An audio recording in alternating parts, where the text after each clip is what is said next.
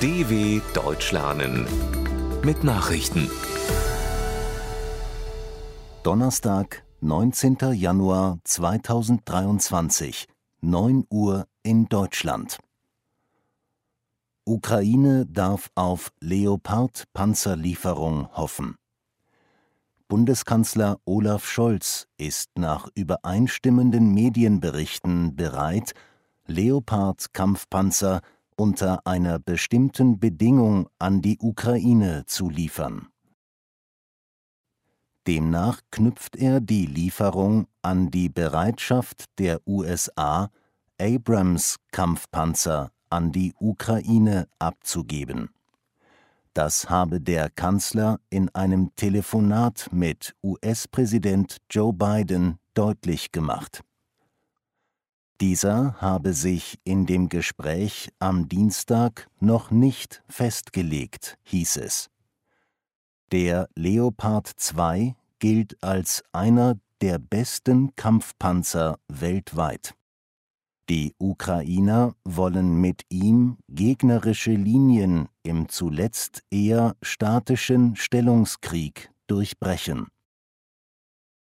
Ermittlungen nach folgenschwerem Helikoptercrash Nach dem Tod des ukrainischen Innenministers Denis Monastirski und 13 weiterer Menschen bei einem Hubschrauberabsturz sind die Hintergründe weiter unklar. Er habe den Geheimdienst mit der Aufklärung beauftragt, teilte Präsident Volodymyr Zelensky mit. Der abgestürzte Helikopter vom Typ Airbus H225 gilt als nicht besonders zuverlässig. Vor dem Hintergrund des russischen Angriffskriegs gegen den sich die Ukraine bereits seit fast elf Monaten verteidigt, werden aber auch ein Abschuss oder Sabotage nicht ausgeschlossen. Spaniens Premier befürwortet Gespräche mit Putin. Der spanische Ministerpräsident Pedro Sánchez hat sich für Verhandlungen mit Kreml-Chef Wladimir Putin zur Beendigung des Ukraine-Kriegs ausgesprochen. Es sei wichtig, den Kontakt auch mit Putin aufrechtzuerhalten, sagte er dem US-Nachrichtensender CNN am Rande des Weltwirtschaftsforums in Davos. Er plädiere sehr dafür, dass die französische Regierung und die deutsche Regierung hier die Führung übernehmen. Die anderen EU-Staaten würden Paris und Berlin bei einer solchen Initiative unterstützen, versicherte Sanchez. Neuseelands Premierministerin tritt ab. Die neuseeländische Regierungschefin Jacinda Ardern hat überraschend ihren Rücktritt angekündigt. Bereits am 7. Februar werde sie ihr Amt aufgeben, teilte die 42-Jährige mit. Sie habe für den Job, so wörtlich, nicht mehr genug im Tank. Ardern war 2017 zur Premierministerin des Inselstaates gewählt worden. Bei der Parlamentswahl im Oktober 2020 fuhr sie einen überragenden Sieg für ihre sozialdemokratische Labour-Partei ein. Zuletzt waren ihre Beliebtheitswerte in Umfragen allerdings merklich gesunken mindestens 15 Tote bei Brand in Kaserne in Armenien. Beim Brand in einer Kaserne in der Kaukasusrepublik Armenien sind in der Nacht zum Donnerstag mindestens 15 Soldaten ums Leben gekommen.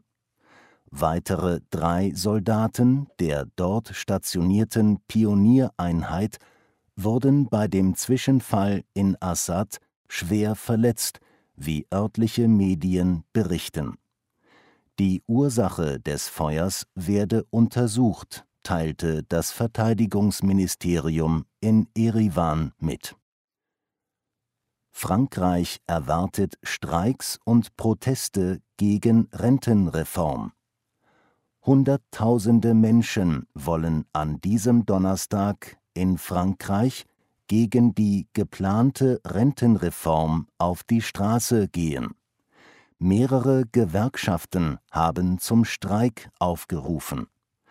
Erwartet wird, dass sich bis zu 750.000 Menschen an dem Protest gegen das wohl wichtigste Vorhaben von Präsident Emmanuel Macron beteiligen.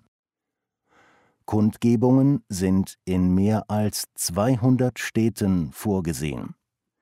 Die Regierung will das reguläre Renteneintrittsalter schrittweise von 62 auf 64 Jahre anheben. Außerdem soll die Zahl der nötigen Einzahlungsjahre für eine volle Rente schneller steigen. Deutliche Erwärmung auf dem Eisschild in Grönland. In den Höhenlagen des grönländischen Eisschilds war das erste Jahrzehnt des 21. Jahrhunderts das wärmste bisher analysierte seit rund 1000 Jahren. Von 2001 bis 2011 lag die Temperatur im Mittel um 1,5 Grad Celsius höher als im Durchschnitt des 20. Jahrhunderts. Das berichtet ein Forscherteam um Maria Hörhold vom Bremerhavener Alfred Wegener Institut in der Fachzeitschrift Nature. Damit sei die globale Erwärmung auch in einer der abgelegensten Weltregionen nachweisbar, schreibt die Gruppe. Das Grönlandeis spielt eine zentrale Rolle im globalen Klimasystem. Soweit die Meldungen vom Donnerstag, dem 19.01.2023 dw.com/langsame Nachrichten